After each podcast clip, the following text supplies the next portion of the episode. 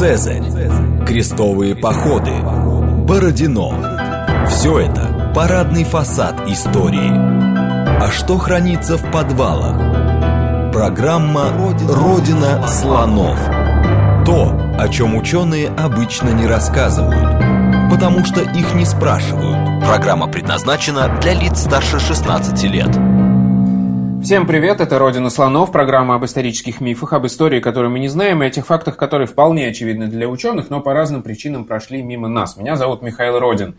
И сегодня мы продолжаем а, такую а, полевую, выездную, что ли, сессию программы «Родина слонов», поскольку в рамках проекта «Дневная поверхность». Я езжу по разным археологическим экспедициям, снимаю их, и если вы хотите, можете подписаться на YouTube-канал «Прошлое», и там, собственно, следить за моими перемещениями. У нас такой получается своеобразный археологический travel-блог.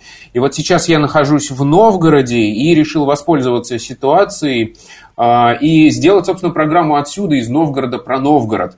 А, сегодня мы будем говорить о том, как этот город устанавливал связи с Западной Европой, а, какую роль играла торговля в развитии Новгорода.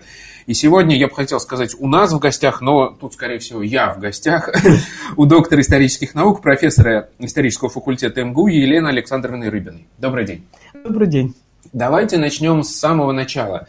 В какой момент мы можем э, уловить первую связь между Новгородом и э, Западом? Когда возникают и в каком виде возникают эти связи? Ну, прежде чем говорить об этом, нужно сказать, что Новгород возник на перекрестке важнейших торговых путей водных Восточной Европы. Это путь из Варяг греки, так называемый э, Балтийско-Днепровский путь, да, и Балтийско-Волжский путь. И вот ровно здесь, вот э, в истоках Эльменя, и этот, эти пути и пересекаются, и дальше выходят на запад.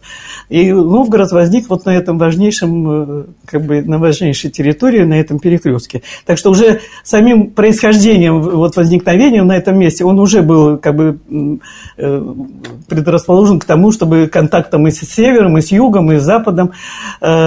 И что касается самых ранних свидетельств э, вот, о контактах Новгорода, то это уходит как бы в далекое прошлое. Вот, вот. Э, какие свидетельства? По берестяным грамотам был э, выявлен древненовгородский диалект, который существенным образом отличается от всех славянских языков, где не прошли некоторые процессы, которые прошли во всех славянских языках, и где очень много выявлено признаков, э, которые связаны э, с лихитскими языками, западнославянскими языками. Ну, все, надо сказать, что это все выявил и занимался этим наш выдающийся лингвист Андрей Анатольевич Залезняк более 30 признаков вот в древненовгородском диалекте выявлено. Э, большинство из них вот именно западнославянского происхождения, а часть э, южнославянского. И вот это, уже вот этот факт поставил вопрос о заселении северо-запада, потому что раньше считалось, что северо-запад был заселен с юга, из Приднепровья, ну вот с, южной, с южных земель. А Борис Александрович Щербаков, наш известный академик, он вообще э, писал в книге, что в своих э, исследованиях, что Новгород это такая была небольшая крепостца угу. на севере Руси. Вот. Да. И это совсем не так. Это, то есть вся история Новгорода и вообще и наши исследования археологические, они, в общем, опровергают эти э, вот, его рассуждения. Э, так что вот Новгород буквально своими корнями и культурно-историческими вот связями был связан с Южной Балтикой. Причем, насколько я понимаю, мы же здесь говорим не только о славянском населении. То есть тут так получилось, что здесь столкнулись разные этничные группы. Конечно, сторон. ну прежде всего, да, славянское. Причем оно происходило как бы мирным, ассимиляция э, происходила мирно. Вот, то есть у нас нет свидетельств таких э, каких-то э, военных, в общем, насилия и прочее. Угу. Угрофинское население здесь было вот изначально как бы на этой территории северо-западной. И Валентин Лавренч Яйм, он очень хорошо, вот говоря об этом заселении, отметил, что э, почему не было такой вот вражды между ними, в общем, потому что как бы разные сферы хозяйственной деятельности были э, славяне это землепашество, э, ну, в целом, да, да говорить. А местные у графины это рыболовство, это промыслы, и поэтому вот как бы их так, интересы не сталкивались, и поэтому они как бы спокойно, свободно ассимилировались. И тут вот То есть возник такой там... симбиоз, в да, котором да. они друг другу были полезны, да, скажем да, так. Да, они конечно, разными конечно, товарами. Конечно. И самые ранние свидетельства письменных источников о связях Новгорода с Западом – это летописи, но это 12 век. Угу. Вот, это 12 век, это 30-е годы 12 века. Э, и э, очень яркое свидетельство – это конец 12 века. Но это уже связи с, с немецкими купцами, с немецкими городами. А до этого контакты были с Данией, Швецией и остров Готланд.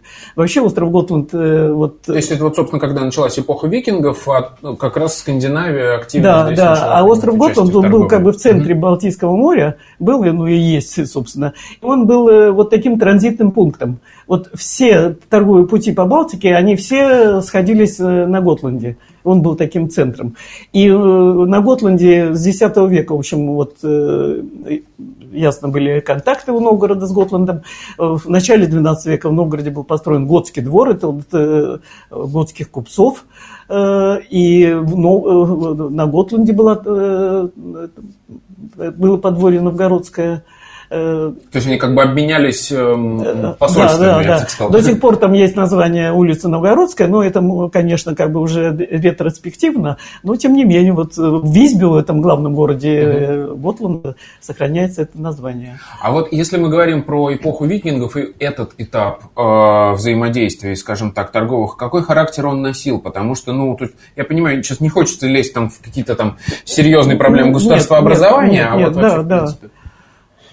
Как это было устроено, да, как это было организовано, вот, и какую э, роль они здесь играли, я имею в виду. Викинги именно, да, да. Вот вы знаете, что касается Новгорода, это тут меньше всего как-то можно об этом говорить, потому что э, у нас, э, ну, городище э, вот есть, которое даже называется Рюриково, там, э, по легенде, вот, там больше, там дружина была, там был князь. А что касается Новгорода, вот при наших раскопках мы обнаруживаем минимальное количество скандинавских предметов.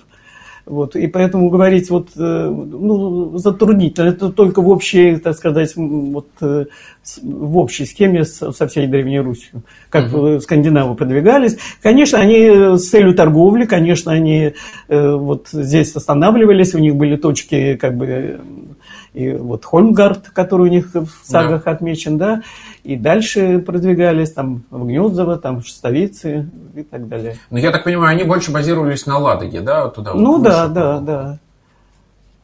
Хорошо, ладно, а как развивалось это дальше? Вот вы говорите, уже готский двор, а, соответственно, получается, это уже, как сказать, институализированная, что ли, такая да, да, торговля и связь. А да. Кто этот готский двор затеял, как он был придуман и насколько это, как это сказать, было регулируемо? То есть это же нужно было их выделить, поселить там и, и какие-то правила создать. Ну, вы замечательные вопросы задаете, на которые... Невозможно ответить. Конечно, именно такие конкретные вопросы.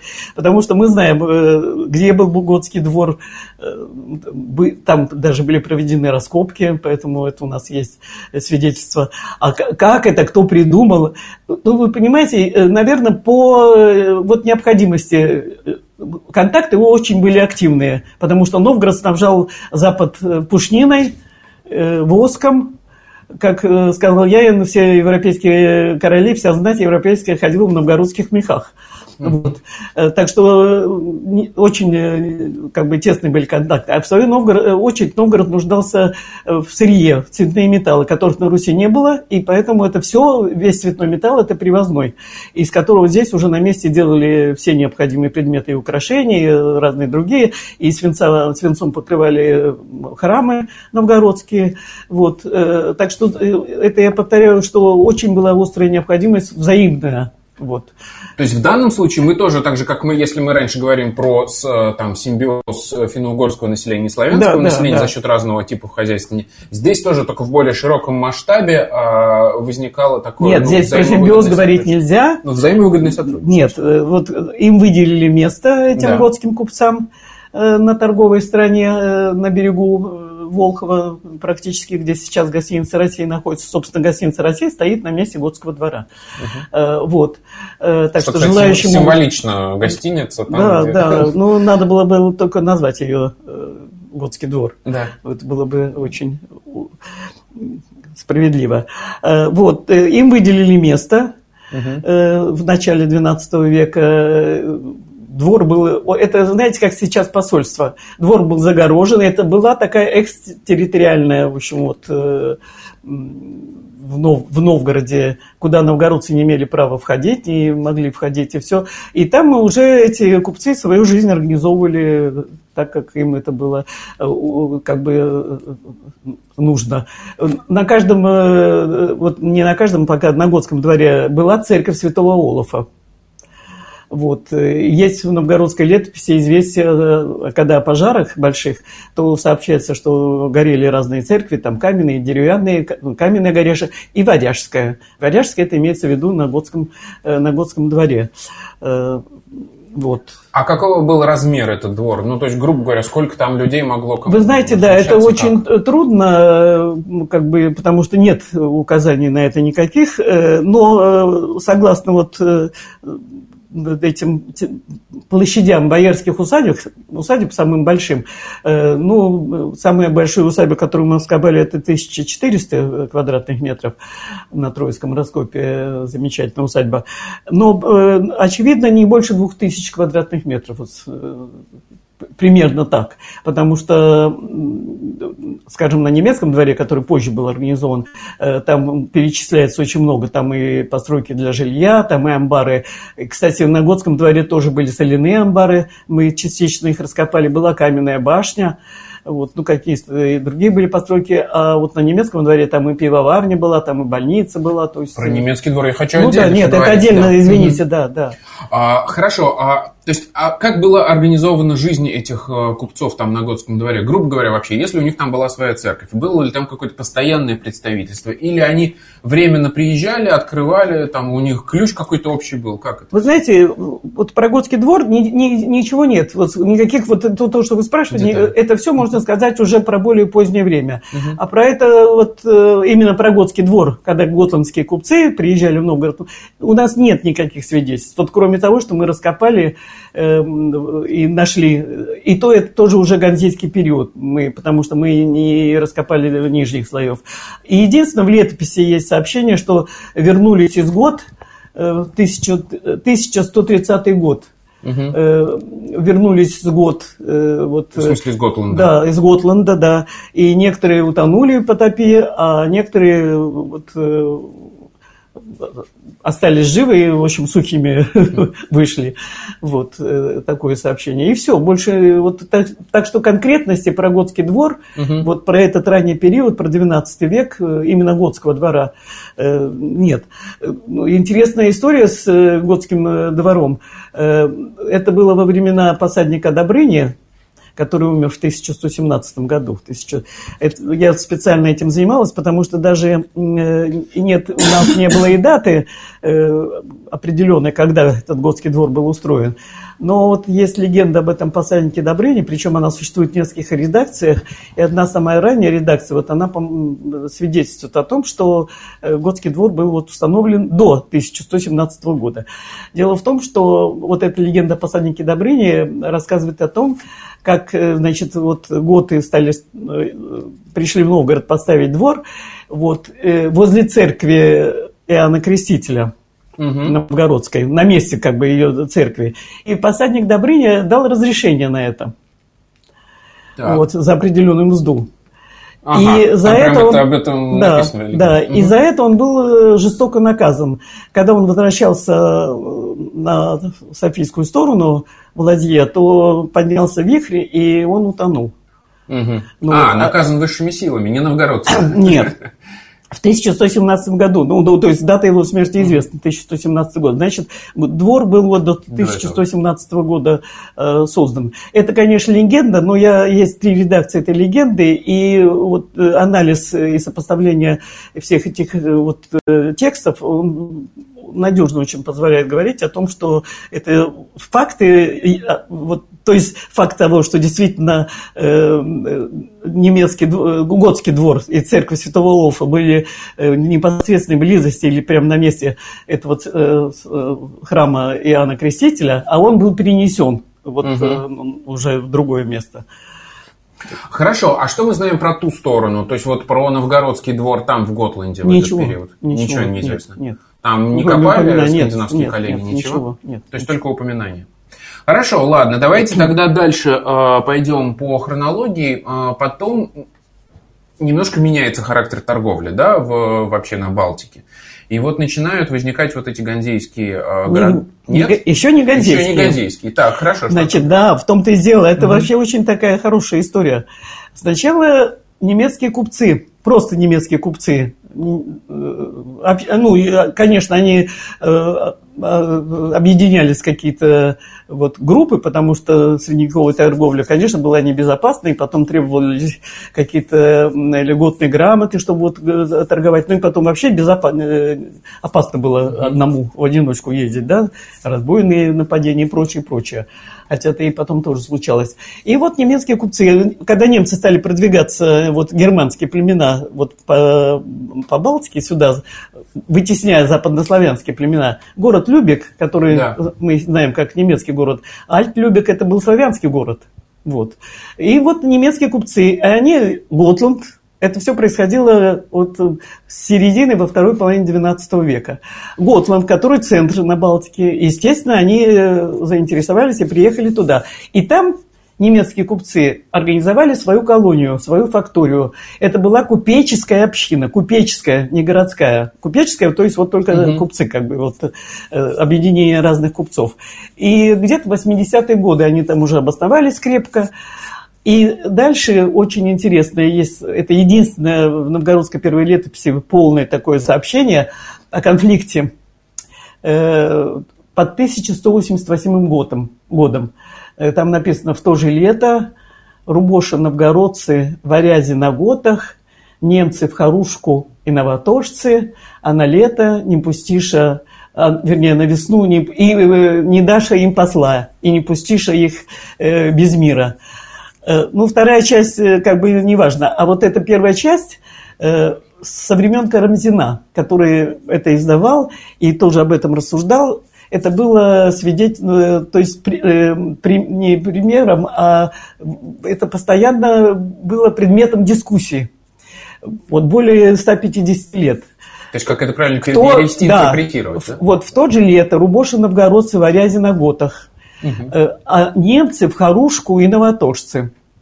И кто кого рубил, и где рубил, и э, это целые поэмы про это Это написано. получается уже три действующих, да, каких-то сил. Да, То да. есть, э, русские, варяги и немцы. Да, да. И э, ну, каждый исследователь в силу так своих возможностей, в силу своих знаний, наверное, и вообще как бы вот своего эм, э, научного, так сказать, мировоззрения э, совершенно по-разному это трактовали. Ну, во-первых, кто кого рубил. Значит, сначала, что э, варяги новгородцев рубили на Готланде. Варяги это, ну, это на Готланде. Мгм. Вот. А немцы в Харушку и Новоторжцы. Вот э, это пока... Как будто бы разные Поставим. Вот варяги рубили новгородцев на Готланде. Это хорошо. Значит, а немцев Харушку и Новоторжцы. А где этот Харужик и Новоторжец? Да.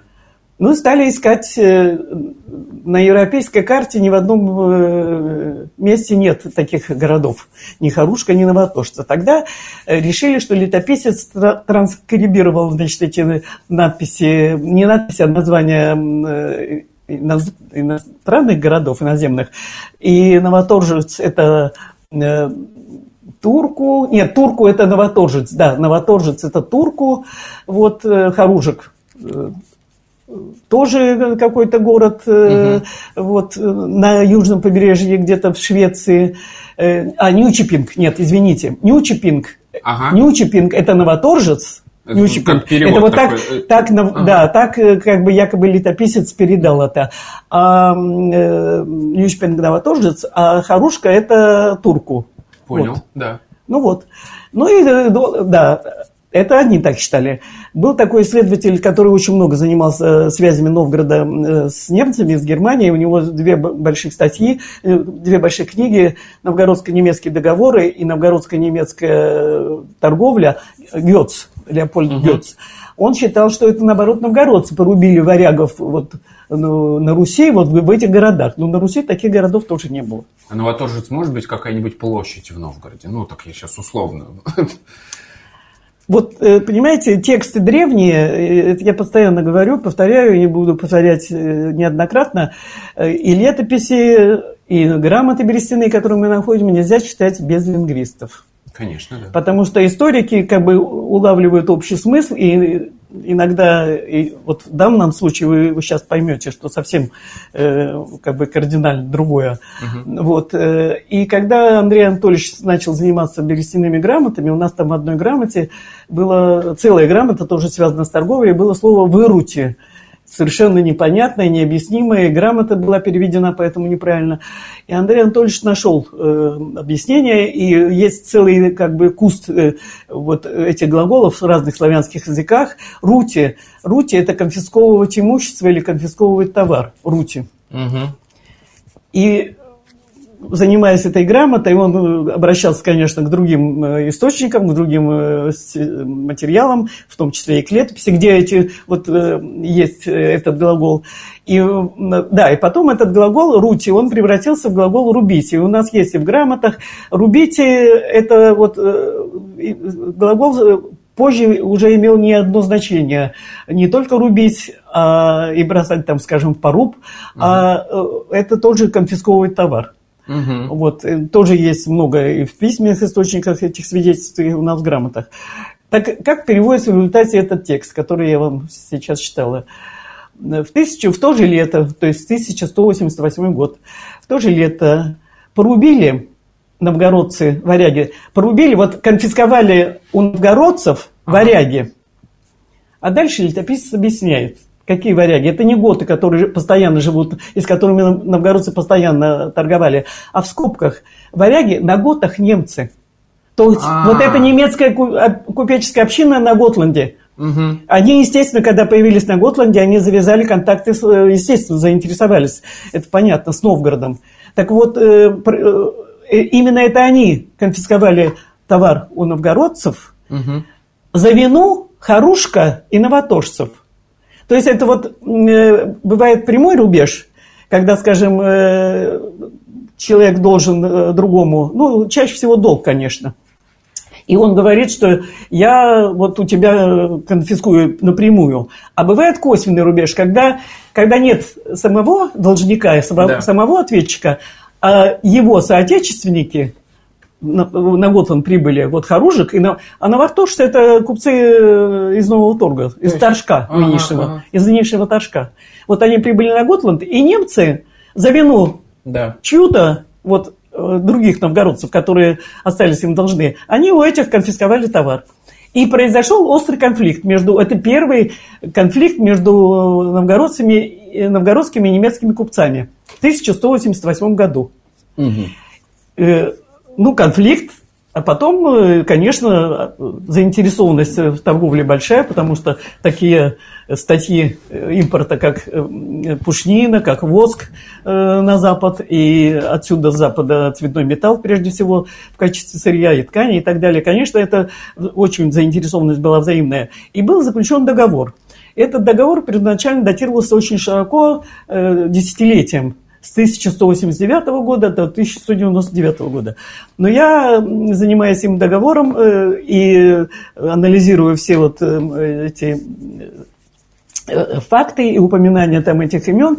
В общем, сократила его датировку, которая признана была всеми историками, э, до 1191-1192 года. То есть вот буквально угу. два года это договор. Это первый сохранившийся, хотя в нем ссылка есть на старый договор, видно, у Новгорода с Готландом был договор, но мы о нем ничего не знаем, и он не сохранился. Хотя вот ссылка на него есть в этом договоре. И это был первый торговый договор между Новгородом и вот немецкими купцами. Повторяю, немецкими купцами. Я понял, отлично. А, вот, и тогда же, согласно, в договоре этого не было написано, но очевидно, тогда же и была договоренность, что будет построен немецкий двор. И немецкий двор был построен в Новгороде вот после вот этого конфликта в конце XII века.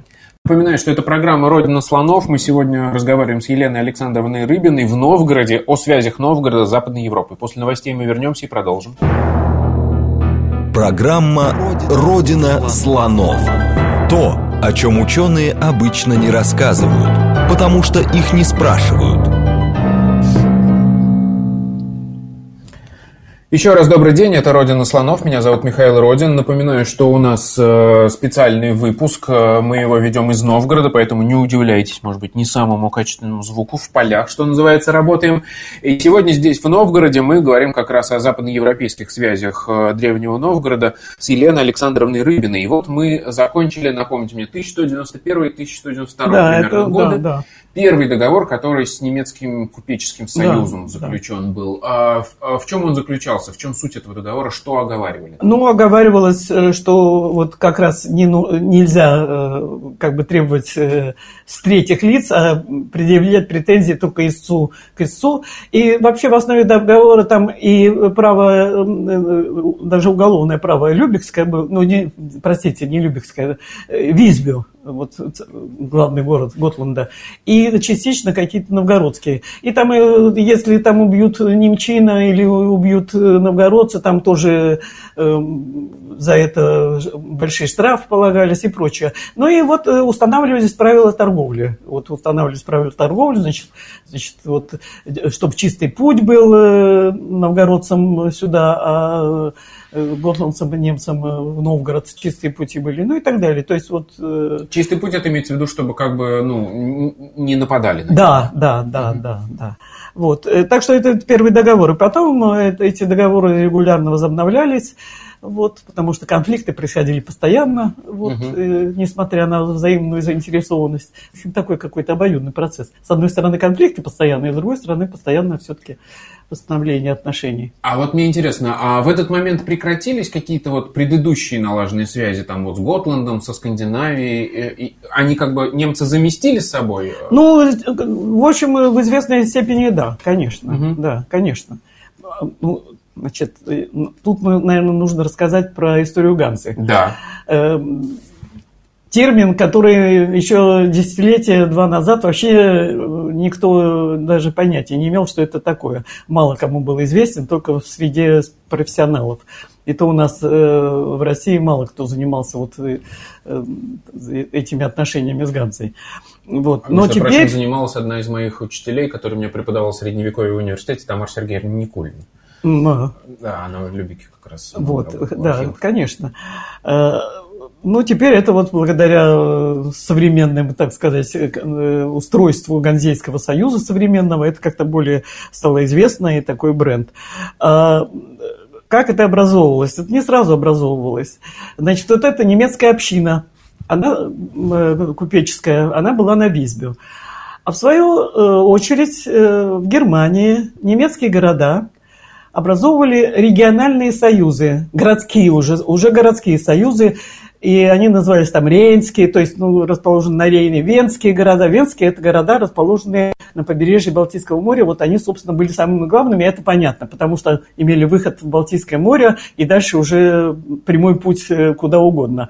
И во главе этих городов венских был Любик. Вот Любик главный, потом там Росток, Висмар, Штральзунд, Грайсвальд. Вот эти города венские основные. Ну и кроме того, Вестфальские города, прусские города, потом Ливонские города тоже, э, которые потом, уже позже гораздо, они уже возглавляли всю торговлю между Новгородом и Ганзой были главными в этой торговле. Но это, повторяю, городские союзы. И они время от времени возникали, распадались и так далее. Но постепенно время шло, и возникла необходимость в объединении. Да, и между прочим, между вот этими союзами городскими немецкими и общиной купеческой на Визбю шла ост, э, острая борьба и соперничество. Угу. Вот. И э, есть э, когда был организован немецкий двор, был создан устав немецкого двора. То есть было расписано, э, как там проживать, как торговать, какие правила чтобы не было опять монополии, что купцы могут приезжать только на полгода, в крайнем случае на год, и э, сколько товару привозить, и на какую сумму, и правила как бы во дворе, где кто может проживать. Ну, в общем, полностью расписан весь регламент вот жизни немецких купцов э, на этом немецком дворе. И этот устав, он называется СКРА, он имел семь редакций. Он менялся с 13 века. Вот постепенно с, с изменением как бы э, вот, торговых отношений и вообще политики вот в, этой, в этих торговых отношениях, это скра менялось. Есть семь редакций этой искры, повторяю, с 13 века до 17 века. Так вот, э, когда была вторая редакция, она еще была вся основана на праве Визбю. Вот, то есть э, это еще главенствовал Визбю. И вот между Визбю, главным городом Готланда, и купеческая община, там вот они, собственно, уже были там главными, угу. они не готские купцы, и Любиком была острая борьба. И, конечно, потом Любик победил, потому что, ну, что говорить, тут такой мощный союз, и э, они объединялись время от времени, и окончательно договор между вот этими всеми э, региональными немецкими городами состоялся в 1370 году. Угу. Вот. Это можно считать э, как бы датой основания Ганзы, но на самом деле она до этого а, как бы ну, предпосылки к ее организации были. А это как бы уже зафиксированный вот, э, факт, такой юридический факт. Ганзы. Ну и у Новгорода с, с этими городами, ну, не с городами, а это, собственно, уже вот единый союз, Ганзейский союз, конечно, были очень активные контакты. А что касается Готского двора, это тоже интересная история, потому что тут уже полностью владеют э, немецкие купцы, ганзейские купцы. И готские купцы практически, как вот можно судить, по всему вообще перестали приезжать в Новгород. Я как раз хотел спросить, был какой-нибудь период, когда параллельно существовали немецкий двор и готский двор? Так они постоянно параллельно существовали. Ага. Вот готский начало 12 века, немецкий э, конец 12 века. Потом, когда появились они, еще готский существовал. Потом, когда уже немецкие купцы полностью власть э, в свои руки взяли, вот эту монополию да. в балтийской торговле, они стали арендовать готский двор у немецких купцов. А, вот так. Он оставался, соп... вот этот двор оставался собственностью Готланда, угу. Это отдельная история. У меня это в книге есть, история Готского двора. Но арендовался немецкими купцами там за определенную плату.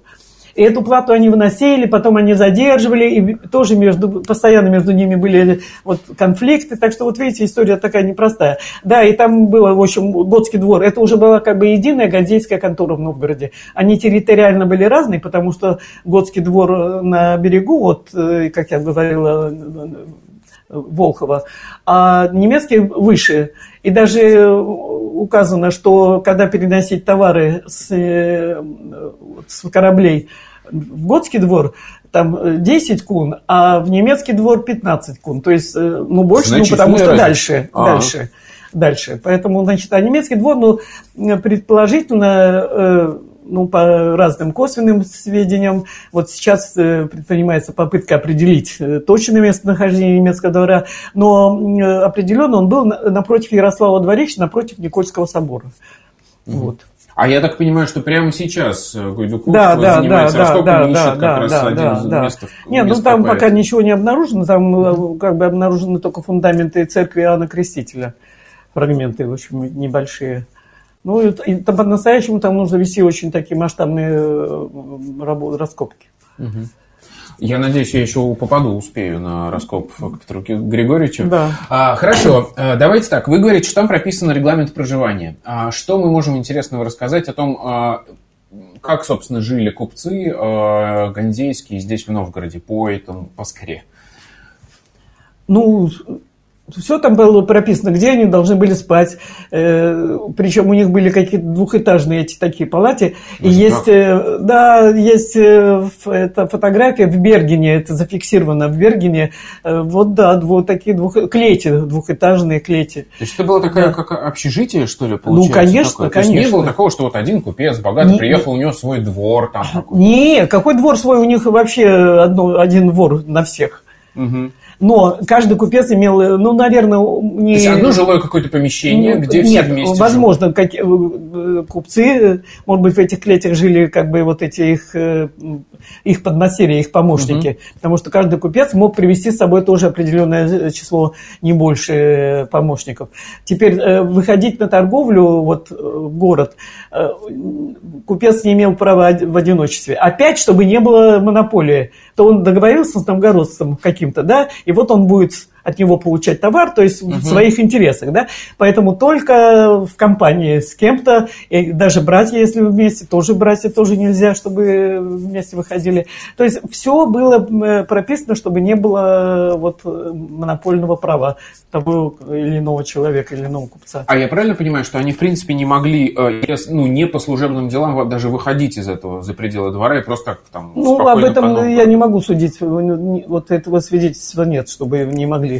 Ну, как не могли? Они могли даже жить в новгородских усадьбах. А, вот У так. них в Скре, да, было прописано, да. Вот потому что дворы... Они как-то могли... что ли, эти Да, сейчас. Дворы помещались максимально, как бы, в самое такое благополучное время до 200 человек. Угу. Вот. А, но когда не хватало э, вот, места во дворах, то разрешалось поселяться на новгородских усадьбах. И вот мы, ведя раскопки в начале 70-х 70 годов в соседнем квартале с немецким двором, обнаружили усадьбу, где, несомненно, жили немец, вот немецкие купцы. Ну, она усадьба новгородского э, горожанина, купца, угу. очевидно, но там просто комплекс предметов, который абсолютно вот такой бытовых предметов э, ганзейских, э, вот, которые свидетельствуют о том, что там э, эти немецкие купцы поселялись. Но потом в пятой скре, это уже 15 век, 15 век, начало 15 века это, скра, это было запрещено. Опять угу. это уже запретили ганзейским купцам поселяться на новгородских дворах. Опять, чтобы не было монополии. А насколько я понимаю, может быть, это тоже связано с монополией, э, гандейским купцам, вот, может быть, я сейчас ошибаюсь, было запрещено торговать в розницу, только оптовые. Да, продукты. это тоже, это в скре тоже все прописано, да, угу. да, да. С большими, причем даже такие вот, эм, ну, то, что мы называем галантерейные товары, да, там иголки, там нитки и прочее, тоже очень большими такими партиями. Кстати, эм, не только вот этот галантерейный товар, эм, ткани привозили или э, поставами. Постав – это вот большой такой огромный рулон э, сук, э, ткани, ну, сукна, э, шерстяной ткани, который был запломбирован специальной пломбой, э, ну, свинцовая пломба с изображением того или иного герба города или там э, надписи соответствующей, э, ну, чаще всего герба города, и это свидетельство о месте, о месте происхождения, свидетельство этой ткани, и о ее качестве и о количестве. Но подделки встречались постоянно. Это, кстати, было основой вот конфликта, потому что э, и, те, и та, и другая сторона постоянно занималась э, подделками своих товаров. Новгородцы воск эм, добавляли разные примеси, разные совершенно инородные предметы, ну, камушки там и прочие, ну, разные примеси, да. И были во дворе даже специальные досмотрщики и воска, вот, чтобы был цельный мозг. И это все постоянно служило вот предметом э, конфликтов. Хорошо, а что мы можем сказать, э, я понимаю, что тогда не было уж там прям четкой документации, но тем не менее про масштабы этой торговли мы что-то можем сказать. И еще э, важный вопрос про зависимость, скажем так, обеих сторон от этой торговли. То есть вот насколько рынок был зависим, там, условно, западноевропейский от Новгорода и наоборот? Ну вот на этом этапе, то есть вот в, в этот период 14-15 века, конечно, это была вот основная, то есть новгородский рынок для э, ганзейских купцов, э, ну, может быть, не совсем основным, но все-таки это пушнина и воск, это такие самые основные товары. Теперь вот что касается масштабов, э, это документы ганзейских купцов есть. Это уже немножко позже, ну, правда, и 15 век, где перечислены количество, вот сколько прибыло товаров самых разных, так что это, это есть. Нет, конечно, это была очень такая масштабная торговля, э, я сейчас вспомнил немножко другое направление. Господи, вылетело из головы имя отчество Яманов. Есть такой исследователь ну, из да, Новосибирска, да, да, да. который ну, про южное направление торговли да. писал. И мне там очень запомнилась хорошая такая цитата была, что там условно, в условной Испании там в определенный период времени все э, дворяне ходили в перчатках из э, тонкой кожи, которая была с Руси, из Руси привезена. Ну, возможно. То есть вот настолько сильно они зависели. И воск, э, а воск же чрезвычайно важен в конечно, богослужении. Это, то есть да, христианского конечно, обряда свечи, да, да, да. Я правильно понимаю, что мы можем говорить о том, что вот э, целые большие регионы зависели от поставок из Новгорода? Вот, Ну, вы, вы знаете, ну, я не знаю, нас, как, что значит зависели. Новгород же не подставлял продовольствие и товары. То есть, ну, такие продовольственные товары. Мгм. Так что жили они, наверное, вполне э, благополучно.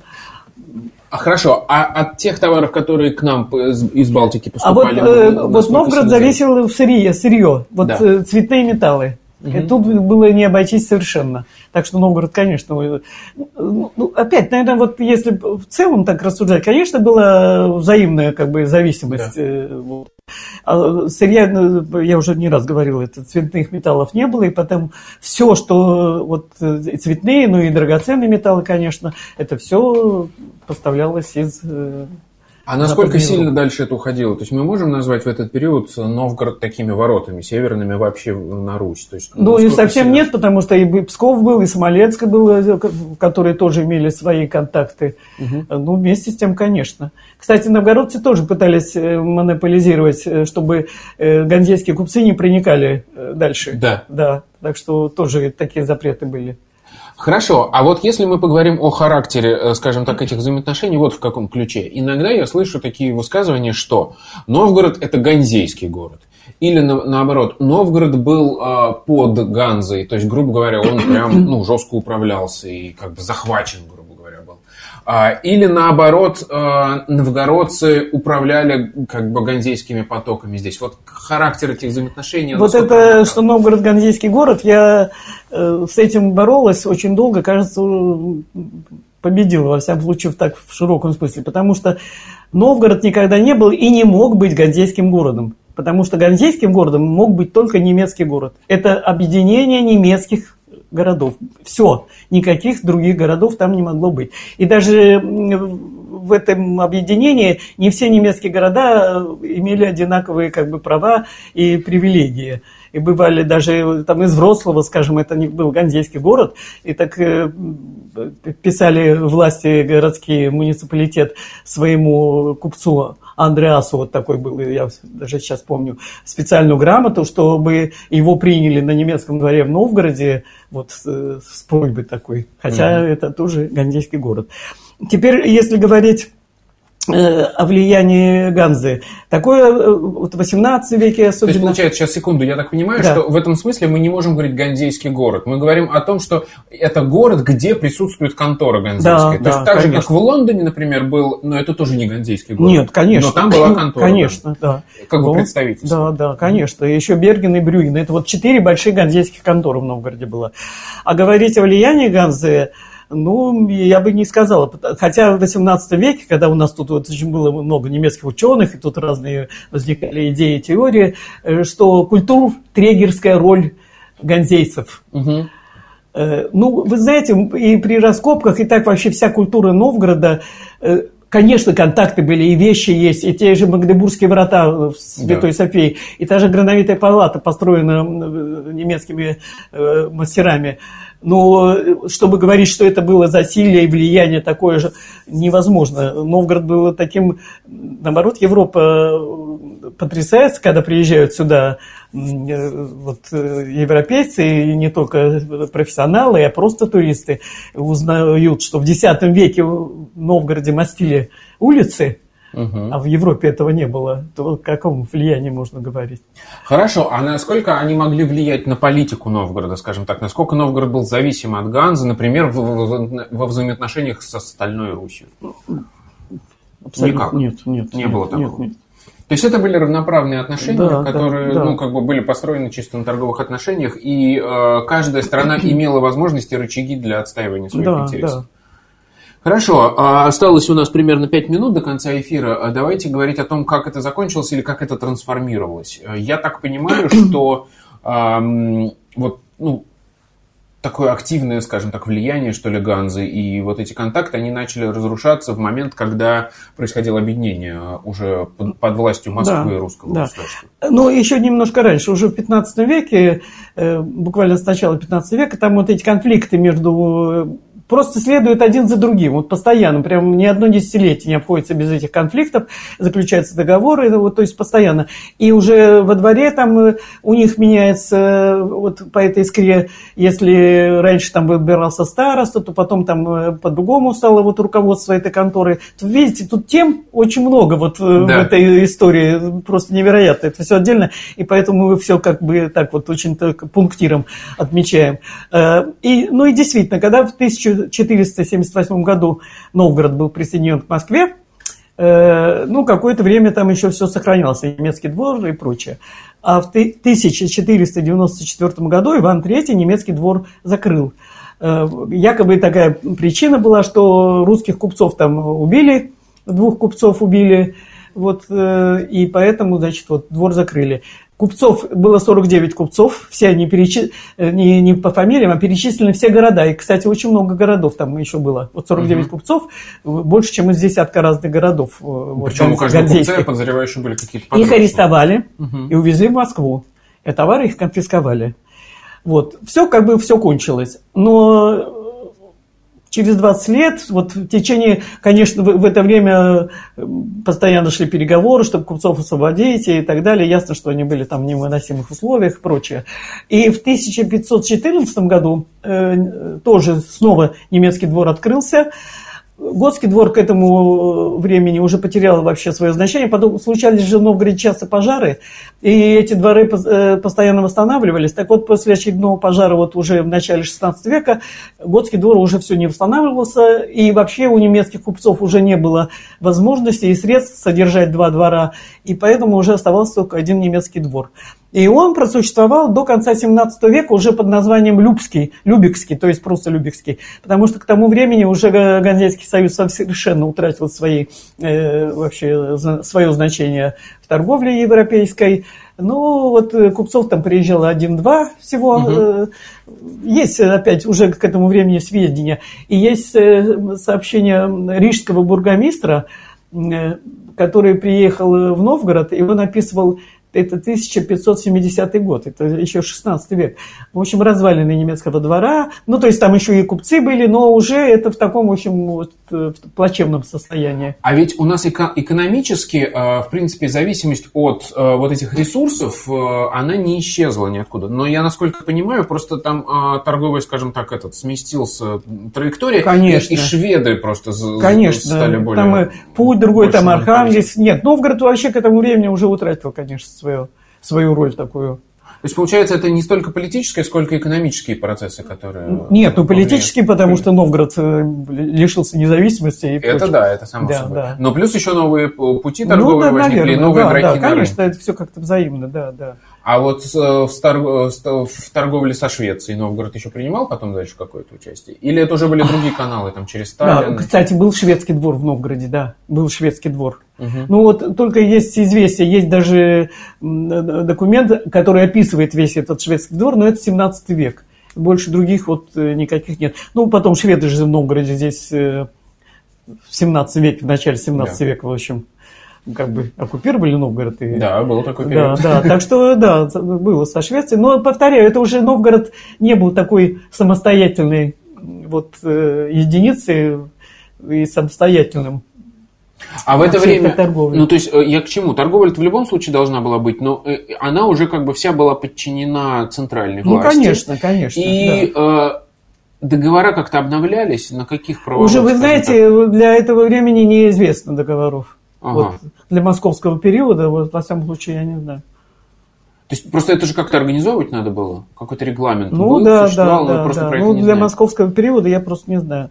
Потом, ну, кстати, как говорил Седояин, для нас это э, эпоха развитого социализма после Конечно. 15 века. Ну, после 15 века это уже а, для вас это позднятина, да, да как говорят да, археологи? Да, да, да, да. Это уже не ваш период, что да, называется. Да, это да, надо с другими да. специалистами Нет, говорить, ну, вот другая э, тема. Какие-то есть свидетельства, ну, угу. в общем. Нет, договоров точно как бы неизвестно между... Э, Какие шансы, что в этом сезоне Петр Григорьевич найдет э, следы вот этого немецкого двора, и мы поймем, где он был расположен? Ну, думаю, нет. Нет. Шансов нет. То есть надо копать, искать дальше и по, Да, ист- да, и по да, письменным да. источникам, Да, и по археологии, Да. чтобы как бы разобраться в этой Да, и свидетельств понять, археологических немало. Вот, ну, на- прежде всего, Готский двор, где и постройки были, амбары, и башни, и э, набор. Даже грамота была э, написанная латынью. То есть ку- на- немецкие купцы по, это, по аналогии с новгородцами писали берестяные грамоты. Отлично. Ну, то есть такое э, взаимное влияние происходило. да, да. Спасибо вам огромное. Это была программа «Родина слонов». У нас в гостях была Елена Александровна Рыбина. Меня зовут Михаил Родин. До новых встреч. Пока.